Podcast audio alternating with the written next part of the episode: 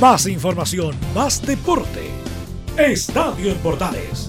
Ya está en el aire con su edición matinal.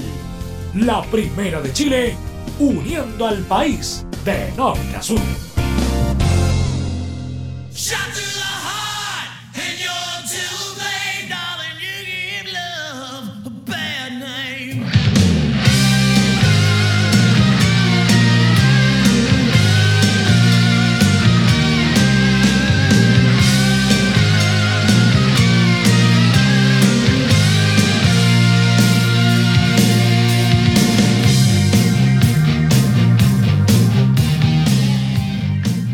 Con Rock del Bueno comenzamos esta jornada de día viernes. Sí, ya estamos a viernes.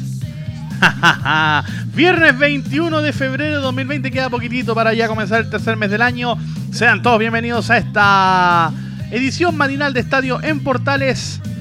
Nos acompañaremos hasta las 8 de la mañana con toda la información del deporte. Soy Anselmo Rojas y estamos aquí para contarles en la siguiente media hora, o lo que va quedando de la media hora hasta llegar a las, a las 8, todo lo que ha pasado en el deporte chileno en las últimas 24 horas. Y de hecho, nos, metemos de inmediato en lo que fue eh, el lamentable partido de Palestino ayer frente a Guaraní, que fue transmisión de hecho de Radio Portales con el relato de César Ronán Bustos y los comentarios de Laurencio Valderrama. Porque Palestino lamentablemente hipotecó ayer jueves la posibilidad de llegar a la fase de grupo de la Copa Libertadores 2020 sin titular hoy día. ¿eh? Al caer como local, si me miran acá raro, sí. Al caer como local 1-0 ante el Guaraní en el partido de ida de la fase 3 jugado en Sacalo Tapoquindo de esta Copa Libertadores 2020. Opaco encuentro del conjunto chileno que lamentablemente no pudo contar con Luis Jiménez, quien está lesionado y el encargado no tuvo un encargado de generar el juego en, el cuadro tetracolor. La primera real chance de peligro en los pórticos llegó al minuto 23 recién y fue para el Gumarelo. Fernando Fernández recibió un balón sin marca y cerca de la media luna sacó un derechazo que pasó muy cerca del vertical derecho del portero Gastón Guruciaga. 60 segundos después, apenas minuto 24, avisó a fondo el elenco que dirige Ivo Basay. Brian Carrasco eh, capturó la esférica solo en el área y no pudo ante el buen achique del golero Gaspar Servio. Minuto 34, el, minuto, el conjunto paraguayo sufriría la expulsión de Fernando Barrientos por doble tarjeta amarilla. Sin embargo, eh, y pese a la desventaja numérica, el equipo que dirige Gustavo Costa se puso en ventaja y anotaría el que a la postre sería la única cifra del encuentro. Fernando Fernández otra vez al minuto 46, primer minuto de descuento de la primera parte, pelota que agarra a espalda del arco, se da la media vuelta, le cede el balón a Ronda Redes, quien a la entrada del área sacó un misilazo quien dejó sin opción al portero Guruciaga. Lamentablemente el complemento tuvo harta chance de gol para Palestino, pero estuvo, estuvieron faltos de ideas en la puntada final. Eh, recurrió en extremo al juego por las bandas, a sacar los centros hacia el área. Lamentablemente no tenían a alguien espigado para conectar esos balones, a pesar de que estaba Venegas, pero muy bien marcado en el cuadro de Palestino. Y con esto, con este resultado final, el 1-0 en contra, el equipo de Colonia quedó en incómoda posición para el objetivo de avanzar a la siguiente fase, en este caso sería la fase grupal de Copa Libertadores, ya que tiene que obligatoriamente, si quiere pasar en los 90 minutos, tendrá que ganar por dos goles de diferencia o 2 a 1 en suelo paraguayo para forzar los penales. No, con eso pasa. Con un 2 a 1, por ejemplo, pasaría. Con un 1 a 0, fuerza los penales. Con un 2 a 0, obviamente pasa. Con un 2 a 1 también pasa. Un empate le beneficia al, al Guaraní. Cualquier otra victoria por un marcador más amplio, obviamente, también favorece al cuadro de Palestino, pero la tiene difícil. Si no pudo crearse ocasiones de juego, se espera que muy probablemente pase lo mismo. La vuelta va a ser el próximo jueves, 27 de febrero, también desde las 19.15 horas en el Estadio General Pablo Rojas de Asunción del Paraguay. Habló Brian Carrasco después del partido, quien confía justamente en la remontada de Palestino ante Guaraní, que pasa a caer por 1 a 0 como local en San Carlos de Apoquindo. Carrasco eh, confía de que en el fútbol todavía no hay nada escrito. Hacen el gol, eh, le expulsan a ellos o a un jugador de ellos y se reagruparon y nos trataban de salir de control. La misma fórmula que le usaron al Corinthians, de hecho en el segundo partido quedaron a cero y por eso terminan pasando. ¿Ustedes se sienten con la confianza como terminaron el partido tratando de, digamos, eh, buscar el gol, de poder darle vuelta a la llave? Obviamente, nosotros tenemos un gran equipo, confiamos en los jugadores que tenemos y en el fútbol no hay nada escrito. Creo que la diferencia es solo de un gol y vamos a ir a tratar de jugar todas nuestras cartas ya, no tenemos nada que perder y vamos a jugar todo para poder pasar a la fase de grupo. ¿Qué hay que corregir? Creo que hay que corregir la concentración, creo que mm, en, las copas internacionales te llegan una vez y te liquidan. Nosotros tuvimos varias y no pudimos meterla. Yo tuve una que definí mal, me la saca el arquero, pero en copas internacionales creo que hay que estar concentrado para definir, para defender y para estar atento a los 90 minutos. ¿Se siente mucho la falta de Sí, se siente mucho la falta de Jiménez. Eh, obviamente, un jugador desequilibrante, un jugador con experiencia, un jugador conocido pero creo que el que tiene que estar, tiene que estar a full, el profe lo exige y esperemos que pueda llegar para la fase de... ¿Se hizo más difícil? Sí, sí, se hizo más difícil con 10 que con 11. Eh, es que como te digo, como equipo paraguayo defienden muy bien, eh, creo que se regruparon mucho, nos salían de contra y como te dije, caímos en el error de tirarle mucho centro aéreo, que a eso a ellos les conviene y, no nos dimos cuenta nunca que a lo mejor los centros eran a ras de piso o buscando un buscapierna y le tiramos todo por arriba, nos ganaron todo. Ahí estaban las palabras de Brian Carrasco, que lamentablemente tuvo un remate en el primer tiempo, pero que no pudo concretar, y con la marca que le puso el guaraní también desapareció de la cancha. Ya dejamos un poquito de lado la Copa Libertadores. Esperamos obviamente que Palestino se meta en fase de grupos. Lo queremos por el bien del fútbol nacional para tener un tercer representante en el torneo más importante de clubes a nivel sudamericano. Y nos metemos ya en el torneo nacional porque Católica, bueno, en realidad Antofagasta mañana abre los fuegos en un horario que me parece que es eh, la primera vez en la historia del fútbol chileno que se juega un partido un viernes a mediodía. ¿Ah? Me parece que no, había pasado absolutamente... Yo no recuerdo la verdad que había pasado que un partido como el que va a jugar mañana el cuadro de Antofagasta como local en la cancha del Tierra de Campeones. yo la verdad que no recuerdo jamás que haya habido un partido de esa forma. Mañana Antofagasta abre la fecha frente a la Universidad de Concepción en el Calvo y Bascuñán al mediodía. Desde las 11.30 de la mañana será la transmisión de Radio Portales, conectados obviamente a nuestros compañeros de A Todo Deporte de Radio Centro de Antofagasta. Y luego, a las 6 de la tarde, Católica se enfrentará a Deportes Iquique en San Carlos de Apoquindo. Será relato de Cristian Frey, los comentarios de Ricardo Jamasmie y el trabajo en cancha de Camilo Vicencio. Y claro, espera obviamente el conjunto cruzado estar ahí a la altura de la tabla, seguir en, lo más alto de la tabla, puntaje perfecto y canasta limpia tiene el cuadro cruzado y enfrentará, como lo decíamos, a los Dragones Celestes en San Carlos de Apoquindo. Los cruzados no quieren soltar el liderato y luego de un accidentado clásico ante Colo Colo, que finalmente lo terminó ganando igual por 2 a 0, quieren sumar otro triunfo en su estadio. Marcado por la sanción que los obligará a jugar dos partidos a puertas cerradas, vamos a escuchar de hecho la opinión de el presidente Juan Tagle de Católica, el choque ante los Dragones Celestes será muy probablemente el último, de hecho va a ser el último con público antes de hacer efectivo el castigo para el elenco de la precordillera. Habló Ariel Holland y se refirió obviamente a esto. Dijo que hay que tener como equipo y pulir, hay que, perdón, crecer como equipo y pulir detalles para hacer un grupo más fuerte. Quique no ha tenido el mejor arranque, pero es un rival difícil. Debemos enfocarnos en nosotros más que en el rival y no los subestimaremos, afirmó Ariel Holland. Por su parte, Iquique llega sumido en una crisis. Los dirigidos de Jaime Vera, que sigue todavía eh, en la dirección técnica del cuadro de la región de Tarapacá, suman apenas un punto en cuatro fechas y vienen de caer 4-0 antes justamente Deportes Antofagasta que abre la fecha en el Tierra de Campeones. El promedio del descenso es lo que más preocupa al cuadro de los Dragones Celestes, que de caer en la cordillera quedarán aún más complicados en la lucha por no perder la categoría. Partido que, como lo decíamos, arranca a las 6 de la tarde la transmisión de Radio Portales con los relatos de Cristian Frey. Y escucharemos a Juan Tagle, el presidente de Cruzados, quien explicó las medidas de seguridad que tomó el conjunto cruzado para el duelo de mañana ante Respecto al partido de mañana, hemos adoptado una serie de, medidas de seguridad adicionales que hemos concordado con, con Intendencia, con Carabineros y con Estadio Seguro. Eh, tuvimos una visita inspectiva con toda la autoridad al estadio y tuvimos una serie de reuniones y se han adoptado una serie de medidas, algunas de las cuales eh, incluye el reforzamiento de, los guardias de seguridad privados con la contratación de, de los guardias denominados Robocops también con un mayor control en el acceso, con un sistema de rejas pasapersonas eh, que permiten tener un, mayor control de, orden en el acceso y de identidad de las personas para evitar que entren personas con, prohibición de admisión.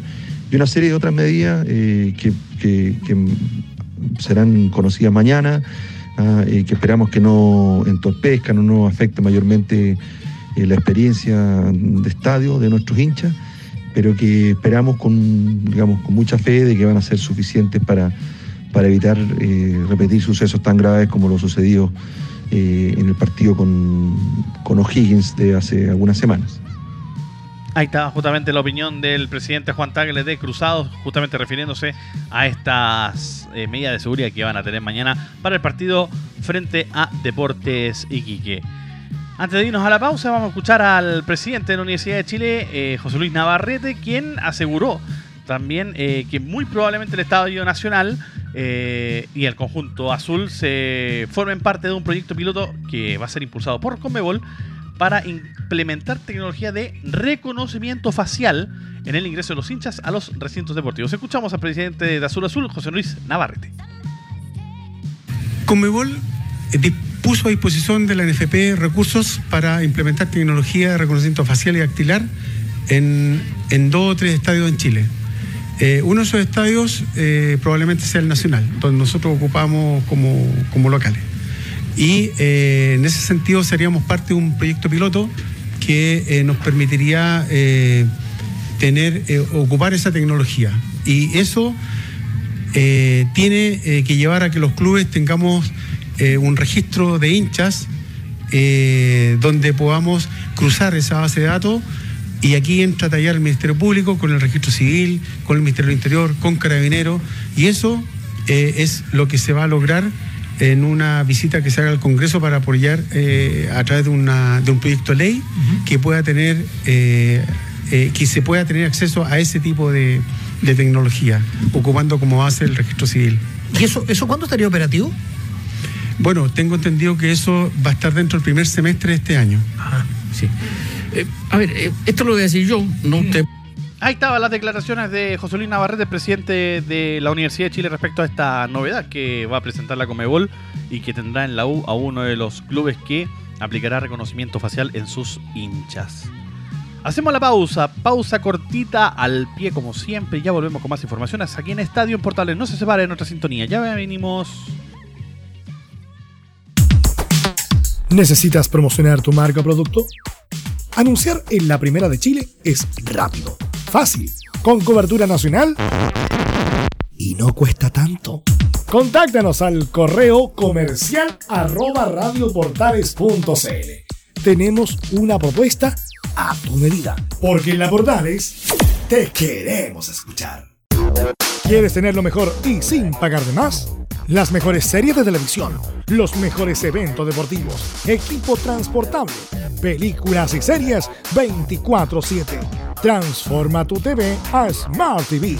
Llama al 973-718989. Twitter arroba panchops. Te invitamos a disfrutar de la multiplataforma de portales www.radioportales.cl donde podrás escuchar el tradicional 1180M, la señal 2, además de ver la radio junto a Portales TV. Además, te invitamos a informarte en nuestras redes sociales, Twitter, Facebook e Instagram. Ya lo sabes, www.radioportales.cl, la multiplataforma de la Primera de Chile. Entre Marco Grande y Marco Chico, media vuelta y vuelta completa. Escuchas Estadio en Portales en la Primera de Chile, uniendo al país de norte a sur.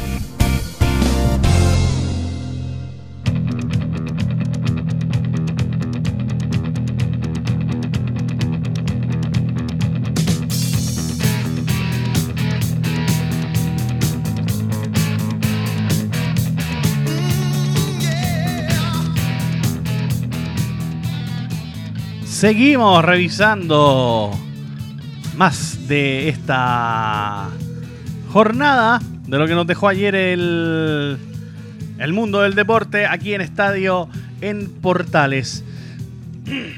Gracias. Nos metemos en el en Colo Colo, ya habiendo revisado tanto el- lo que pasó con Católica como con la Universidad de Chile. Bueno, hay que recordar de que la Universidad de Chile juega el día domingo. Desde las 5 de la tarde será transmisión de Radio Portales con los relatos de Carlos Alberto Bravo. Y Colo Colo jugará el día lunes. Otro horario raro para un equipo como Colo Colo. Jugará el lunes a las 5 y media de la tarde. Perdón, a las 6 de la tarde, 5 y media, inicia la transmisión de Radio Portales con los relatos de Rodrigo Jara. Y habló justamente Mario Salas, el DT del cuadro Albo, eh, quien eh, después de tres derrotas consecutivas y lejos de los primeros puestos del torneo, tienen justamente a Mario Salas en uno de los momentos más difíciles del cuadro de Colo Colo. La hinchada pide a grito su salida eh, y Aníbal Moza también lamentó la actual situación del club. Y de hecho vamos a escuchar justamente a, a- al presidente del cuadro de Colo Colo, quien se refiere justamente que a nadie le puede gustar cómo juega Colo Colo, porque después de todo ellos armaron un, equi- un equipo, bien digo, para ser campeones. ¿A quién le puede gustar de qué manera está jugando el equipo y en qué, en qué posición nos encontramos en la, en la tabla? ¿Me entiendes? No, no, hace mucho tiempo que no, no perdíamos tres partidos seguidos. Pero bueno, nosotros seguimos confiando en el trabajo que está haciendo Mario y veremos qué es lo que sucede más adelante. El directorio es el que entrega las confianzas y retira las confianzas. Nosotros armamos este plantel eh, para ganar el campeonato primero que nada y también para tener una buena Copa Libertadores. Así que no nos gusta donde estamos, pero esperemos de que los triunfos puedan llegar y empezar a, a mostrar lo que nosotros estamos esperando de este equipo. Los respaldos son absolutos mientras existen. Cuando no existen dejan de ser absolutas. Nos gusta mantener proceso, pero las realidades también deportivas también tienen que estar presentes arriba de la mesa. No, no, yo encuentro que hay algunos, equi- algunos partidos que se han jugado bien y otros partidos que se han jugado mal. Los últimos partidos han demostrado que no juega bien. Ahí estaba justamente Aníbal Moza con ese compendio de, de- de cuñas o de declaraciones, en este caso del presidente de Blanco y Negro, justamente refiriéndose de que no empezaron bien el torneo nacional, eh, pero sí empezaron con una Copa Chile y que es parte del pasado y el presente indica que tienen que mejorar pronto para obtener resultados y no se le escape el torneo nacional. Habló también eh, el comandante, habló Mario Sala justamente refiriéndose a su presente en Colo Colo y a lo que está viendo. Ahora, ¿todos están sujetos a resultados? Sí, es cierto, todo el mundo está sujeto a resultados, pero los objetivos, al menos según él, se han cumplido en Colo Colo hasta ahora. Yo siento que, que- en realidad, muchachos, todos estamos sujetos a, lo- a lo- a los resultados. Aquí lo hemos hablado un montón de veces. Las evaluaciones de todos pasan por los resultados y sobre todo mi evaluación. Yo no me voy a escapar de eso, si es parte de, de esto. Del momento que yo asumo la condición de entrenador de Colo Colo, de entrenador de cualquier club, mi permanencia en un club es en base a resultados y eso se evalúa en forma constante. Yo siento que en Colo Colo, mientras, ha sido la estadía nosotros como cuerpo técnico, ha sido una gran estadía. Ha sido, ha sido un trabajo que eh, en todo ámbito se ha logrado todos los objetivos que nos propusimos el año pasado. Todos los objetivos. Quedamos con uno pendiente que considero yo y que consideramos juntamente con la gerencia deportiva, que es el tema la eh, sudamericana. Pero en general todos los demás objetivos se lograron. Ahora, ¿Colo Colo está jugando bien? ¿Qué es lo que opina el hincha? ¿O qué es lo que opina él, derechamente? Te lo preguntamos justamente a, a- Mario Salas. eh, y tampoco me puedo ensellecer, ¿no es cierto?, y tapar el- el sol con un dedo, es que eh, de alguna forma eh, no hemos empezado bien el campeonato nacional, pero empezamos con un título de Copa Chile. Ahora, es parte del pasado. El presente Colo Colo indica que tenemos que mejorar pronto para obtener resultados y que no se nos escapen los que vienen. Pero en cuanto a las evaluaciones y en cuanto a los resultados, yo, yo me siento expuesto, ¿no es cierto?, a cualquier, a cualquier eh, decisión desde el momento que firmo un contrato. Y esto no deja de ser así ahora. Yo estoy, yo estoy de acuerdo con, con- con- con- este tema de que, y lo hemos hablado, de que las continuidades de los técnicos lógicamente se basan en los resultados. Claro, así se refería justamente a Salas a, respecto a cómo él evalúa lo que está pasando con el cuadro Albo. Y además de lo anterior, eh, también aprovechó de criticar la decisión de la NFP de dar por terminado el partido frente a la Universidad Católica y el resultado obviamente para el cuadro cruzado por dos goles a cero. Me parece extraña la decisión de la, de la NFP. Porque en el fondo uno, uno trata de medir las cosas con la misma vara. Porque eh, está bien, eh, eh, me parece que también se, saca una resolución del partido de Coquimbo con Audax y esos, esos minutos se van a jugar. Entonces pareciera aquí que las resoluciones son en base a los minutos que faltan, porque yo en 20 minutos puedo dar vuelta a un resultado. O sea, más allá de que futbolísticamente lo pueda o no lo pueda, ¿no es verdad? Y, y podemos entrar, pero yo en 20 minutos puedo dar vuelta a un resultado. Yo puedo dar vuelta a un resultado, Pato. Y la verdad es que estos, estos 20 minutos nos quedamos con las ganas de poder eh, jugarlo. Ahora, mm, lo que me causa extrañeza es, es esta situación, esta situación de, de que a unos sí y a otros no. O sea, ¿cuál es el parámetro para tomar la medida? ¿Ah? Yo, me da la impresión que era distinta, porque si tú consideráis, yo me imagino, tú consideráis que en 75 minutos tú podéis dar vuelta un resultado, me imagino, porque las condiciones que generó la entrada de la gente, porque la gente entró a la cancha de, La Serena, me parece que era, ¿no verdad? A la cancha de Coquimbo, perdón, a la cancha de Coquimbo, la gente entra, en San Carlos también, incluso me parece que echan a se rompe una reja, eh, agarran la- la- las cámaras del, CDF eh, eh, en Coquimbo. Entonces hay una serie de cosas que aquí no pasaron y que sin duda son igual de graves que las que sucede acá. Más allá de que quizás Mario Salas pueda tener razón en el sentido de que no se mide los dos partidos que se suspendieron y que finalmente se decide cuál continúa y cuál no con la misma vara, porque después de todo igual hay una diferencia abismante de minutos, un partido se suspendió al minuto 18 y el otro se suspendió al minuto 31 del segundo tiempo. Pero Colo Colo está capacitado para dar vuelta un partido en 20 minutos. Este Colo Colo me parece que no opinión personal, obviamente. Cada uno tendrá, ustedes también, señores auditores, también tendrán su punto de vista. Respecto justamente a este mismo partido, al partido de Curicó con Colo Colo, el presidente del cuadro tortero, Freddy Palma, se refirió a la medida de la gobernación provincial del Maule de restringir el acceso a los hinchas del cuadro de Colo Colo para el duelo programado ante los salvos para el día lunes. Nosotros tomaremos recuerdos dentro del cinto, pero la gobernación tendrá que hacerse responsable, dijo Palma. Los vamos a tomar dentro del estadio. Somos también responsables del entorno, pero yo creo que ahí, bueno, eh, la gobernación también debe hacerse responsable de, al momento de no autorizar cierto la barra de, de visita. Eh, tienen, tenemos claro todo, cierto, que lo más probable es que, que se generen algunos inconvenientes en la parte en la parte exterior del estadio, porque normalmente llega gente o llegan hinchas o, o simplemente gente que quiere manifestarse eh, por la por la decisión de, la gobernación, entonces esperamos que esas cosas no sucedan, pero pero pero también es el riesgo que se corre el hecho de no permitir eh, al menos un porcentaje mínimo, cierto, de la de visita. Ahí estaban las declaraciones de Freddy Palma, el presidente de Curicó Unido. Saltamos al fútbol internacional porque ayer Alexis Sánchez jugó eh, frente al Ludo Goretz en, por Europa League. Eh, de hecho, jugó todo el partido, fue titular en el cuadro lombardo. Y se refirió a que Alexis debe seguir trabajando y mejorar su condición física para continuar en esa senda. Escuchamos a Antonio Conte, respuesta en inglés sobre la continuidad de Alexis Sánchez. I think he's, uh, he's another player that I, uh, Sí, creo que es otro jugador que necesita jugar, pero al mismo tiempo tengo que encontrar el momento adecuado para darle la oportunidad de jugar todo el partido. Hoy fue la oportunidad perfecta para empezar y jugar todo el partido y si está ok, tiene que seguir trabajando duro y mejorar su condición física y continuar por esta senda. improve, his physical condition and he has to continue this way. Ahí estaba justamente la declaración de Antonio Conte, el DT del Inter de Milán, refiriéndose al rendimiento de Alexis Sánchez frente al Ludo Goretz por Europa League. Polideportivo y nos metemos específicamente en el tenis, ya que Cristian Garín, tras su victoria ante Federico Del Bonis en el ATP de Río, se refirió a las expectativas que tiene de jugar, ¿por qué no?, por primera vez en los Juegos Olímpicos de Tokio 2020. Bueno, eso todavía eh, en el tenis es distinto porque hay una fecha eh, de, inscrip- de- de inscripción que hay que tener un cierto ranking. La verdad que de momento todavía no, no pienso en eso. La- el calendario de torneos de ATP es súper duro.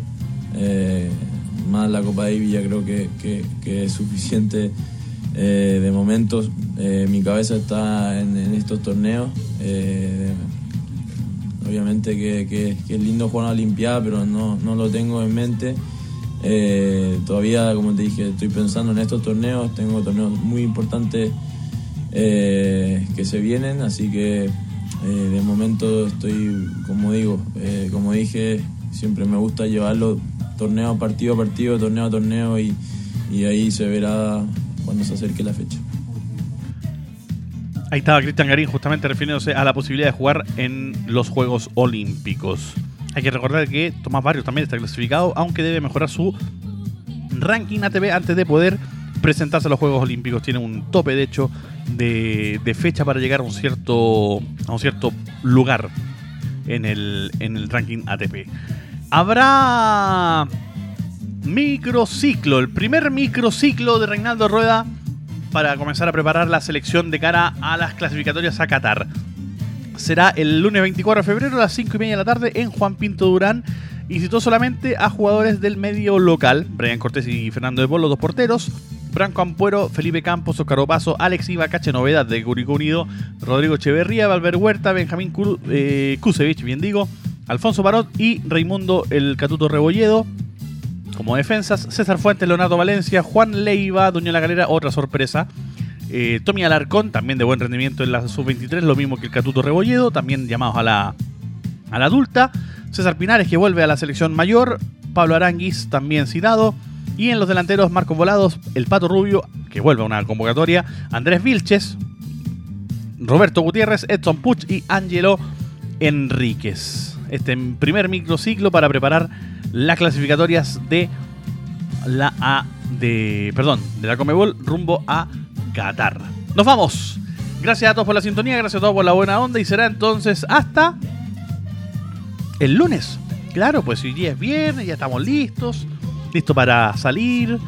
a su asadito el día sábado de la noche, ¿por qué no? Nos vamos. Un abrazo, gracias. Buenos días.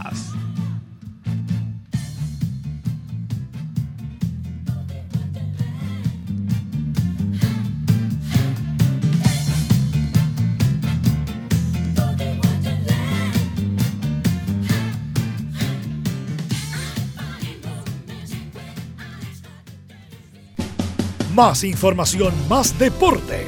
Esto fue Estadio en Bordales, con su edición matinal. La primera de Chile, uniendo al país de norte a sur.